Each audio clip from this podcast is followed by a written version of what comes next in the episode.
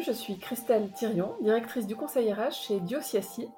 J'ai le plaisir d'être avec Odile Pellier, directeur du développement RH chez Stago, société de l'industrie du diagnostic in vitro et leader dans l'exploration de l'homestase et de la thrombose, qui nous partagera son expérience.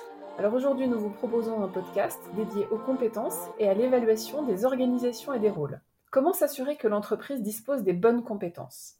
Quelles sont les évolutions dans ce domaine, permettant de mieux analyser les besoins Nous allons évoquer ce sujet avec Odile qui va nous apporter son témoignage. Dans un contexte euh, de recherche des talents, de pénurie de certains profils, il devient incontournable de repenser les rôles dans l'entreprise. Pour cela, les experts euh, disposent de deux approches complémentaires. D'un côté, les évaluations et la pesée de poste, et de l'autre, l'évaluation des compétences. Alors dans ces deux domaines, les choses ont évolué compte tenu de la complexité croissante des entreprises.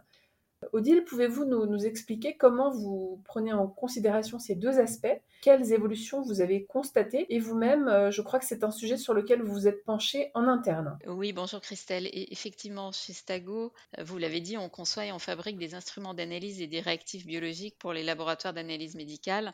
On, est vraiment des experts en hémostase et qui plus est, on a des activités qui relèvent aussi bien de la biologie que de l'instrumentation dans des métiers qui vont de la R&D jusqu'au service client. Donc on a une organisation relativement complexe. Dans le même temps, le métier que l'on exerce, qui est ce métier d'expert en hémostase, bah, parle de compétences, parle de savoir-faire individuel et collectif, d'innovation, de créativité, qui bien évidemment ne se réduisent pas à une approche organisationnelle et à ce qu'on pourrait appeler le, travail prescrit, mais relèvent bien de compétences singulières et complémentaires qui sont euh, apportées par chacun de nos salariés. Il a donc fallu pour nous euh, essayer de conjuguer ces deux approches. Une première approche centrée sur, les postes, qui exprime les besoins de notre organisation, et puis une approche centrée sur les individus par le biais euh, de ce qu'on pourrait appeler la gestion des talents. Crois que vous avez euh, travaillé par groupe de travail. Est-ce que vous pouvez nous expliquer comment vous avez procédé et est-ce que vous avez fait une comparaison avec des approches existantes sur le marché? Alors c'est vrai que pour tenter euh, de bâtir cette approche organisationnelle, on a effectivement euh, procédé par groupe de travail avec des représentants en fait de chacune de nos activités. Alors classiquement, on avait des définitions de poste et on a conservé ces définitions de poste pour garder bah, ce qui fait toute la spécificité de nos emplois et ce qui justement traduit toutes nos, toutes nos expertises.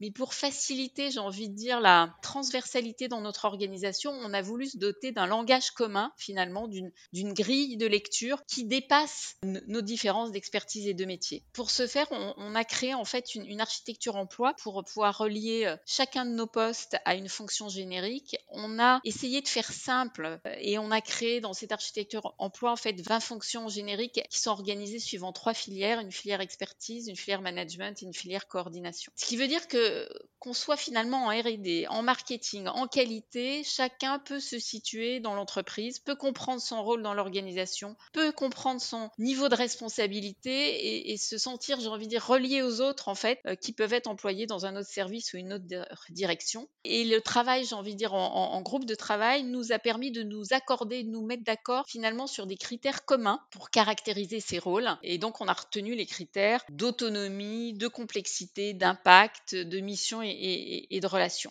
Et ça a grandement facilité en fait la compréhension réciproque qu'on pouvait avoir de nos métiers euh, et de notre organisation. Ça a permis aussi de, rendre visible peut-être les niveaux, euh, les niveaux de complexité, les niveaux de responsabilité associés à chacun des, rôles et donc de donner à voir finalement à l'ensemble de, nos salariés les opportunités de progression de carrière, que ce soit au sein d'une même filière ou finalement entre filières.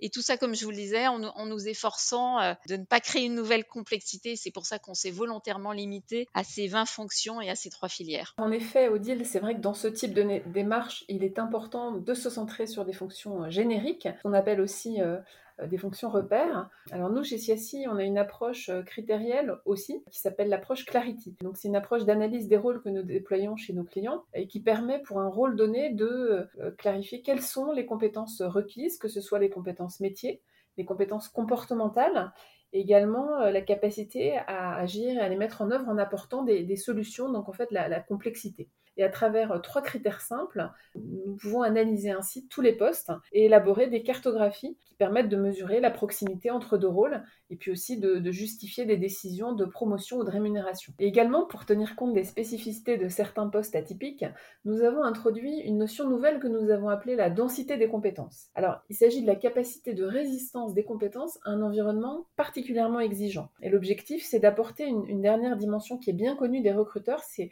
la prise en compte de la difficulté à recruter certains profils compte tenu d'un environnement qui est particulièrement critique.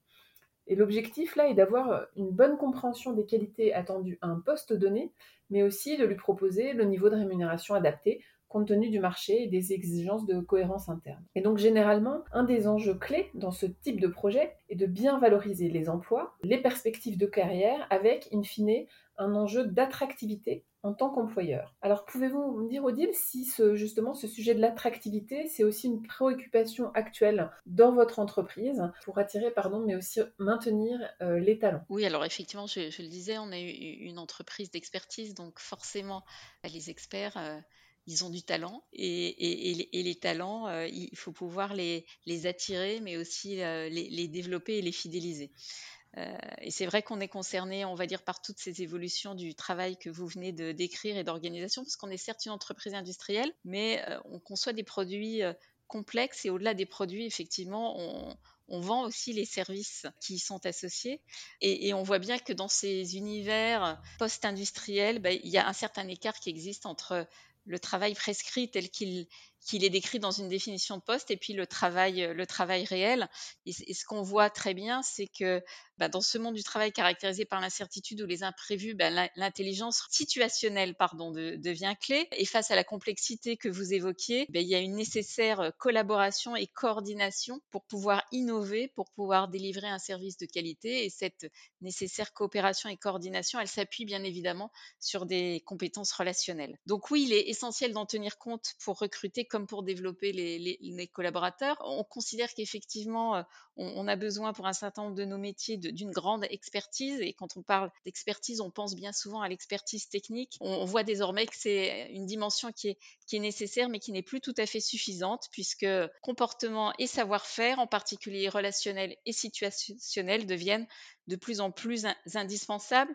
Et, c'est donc euh, qu'il faut compléter, on, va dire, notre approche organisationnelle par une approche, euh, en tout cas, si elle ne disparaît pas, va laisser de la place à une gestion euh, ayant pour donner d'entrée les, individus et les, talents. Et puis, il est vrai que ce qu'on remarque également, c'est que on, a le besoin de nos entreprises, d'une part, mais on a aussi également des aspirations de la part de nos collaborateurs qui recherchent de plus en plus des expériences variées, plus nombreuses, peut-être parfois plus rapidement. Et pour certains d'entre eux, il s'agit vraiment de privilégier le travail plaisir, parfois loin des chemins de, carrière euh, tout tracés que nous avions euh, pu imaginer pour eux. Donc c'est un point d'attention et c'est un point d'intérêt.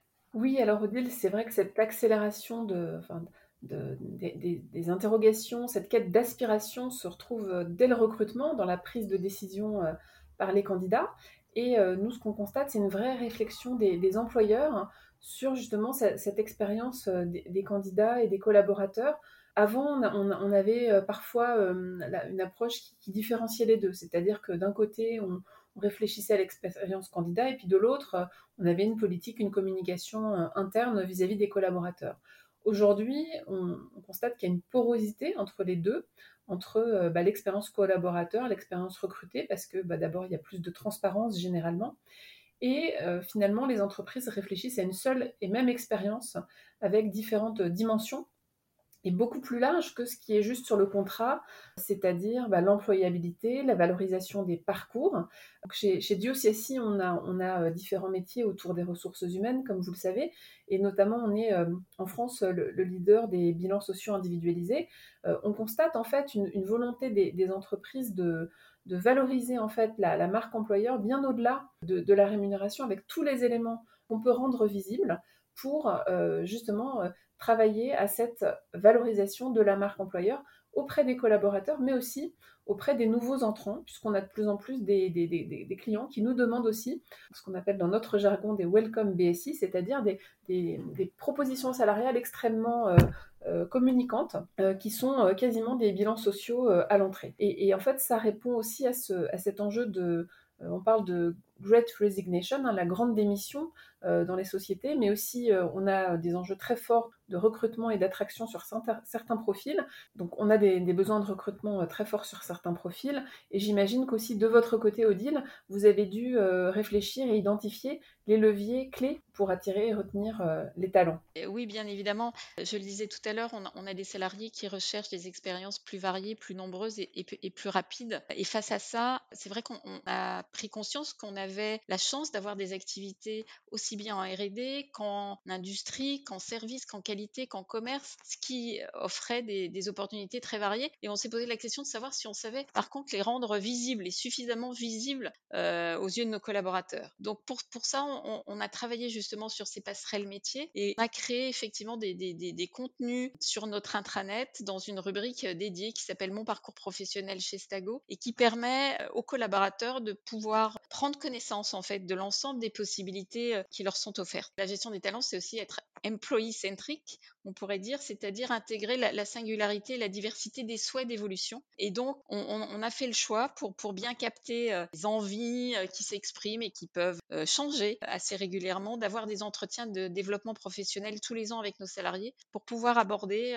de manière extrêmement régulière et suivie les sujets d'évolution professionnelle, de compétences et, de plans de développement. Et bien évidemment, lorsque des souhaits sont exprimés, on, en tient compte et, ça constitue le fil rouge de nos comités de mobilité. Enfin, on a la chance d'avoir une fonction RH de proximité pour justement avoir la disponibilité pour pouvoir échanger là aussi avec nos salariés et pouvoir les orienter dans toutes les possibilités qui, s'offrent à eux. Et donc le travail que vous avez mené sur les compétences et les niveaux d'emploi a été, euh, j'imagine, facilitateur. Oui, c'est, ça a été le, préalable en fait du déploiement de cette approche parce que nos réunions en fait avaient, en réunissant, comme je le disais, des représentants des différentes activités de l'entreprise, ont permis à chacun de développer la connaissance qu'il avait de, de l'ensemble des métiers et on a pu ainsi identifier certaines proximités entre postes qui étaient méconnus, car euh, ces métiers n'appartiennent pas aux mêmes, euh, aux mêmes directions, euh, n'appartiennent pas aux mêmes activités. Et les échanges ont, permis d'identifier non seulement des expertises qui pouvaient être proches, mais également des compétences, vous le disiez tout à l'heure, des compétences comportementales mobilisées qui, qui aussi pouvaient, pouvaient être très proches. Ce qui veut dire que ça a ouvert le champ des possibles, non seulement pour nos salariés, mais également ça a rendu visible ces opportunités, je voudrais dire, pour nos, pour nos recruteurs face à des candidatures internes. Et donc, ça a été extrêmement, extrêmement bénéfique. Eh bien, euh, Odile, pour conclure, il apparaît euh, clairement que les approches de, cartographie et d'évaluation des emplois et des compétences ont été euh, extrêmement structurantes pour faciliter les passerelles et la mobilité interne et valoriser les parcours. Euh, et, globalement, elles apparaissent euh, comme un enjeu d'efficacité et d'attractivité pour les entreprises. Et euh, je vous remercie beaucoup pour votre témoignage et merci à tous pour votre écoute.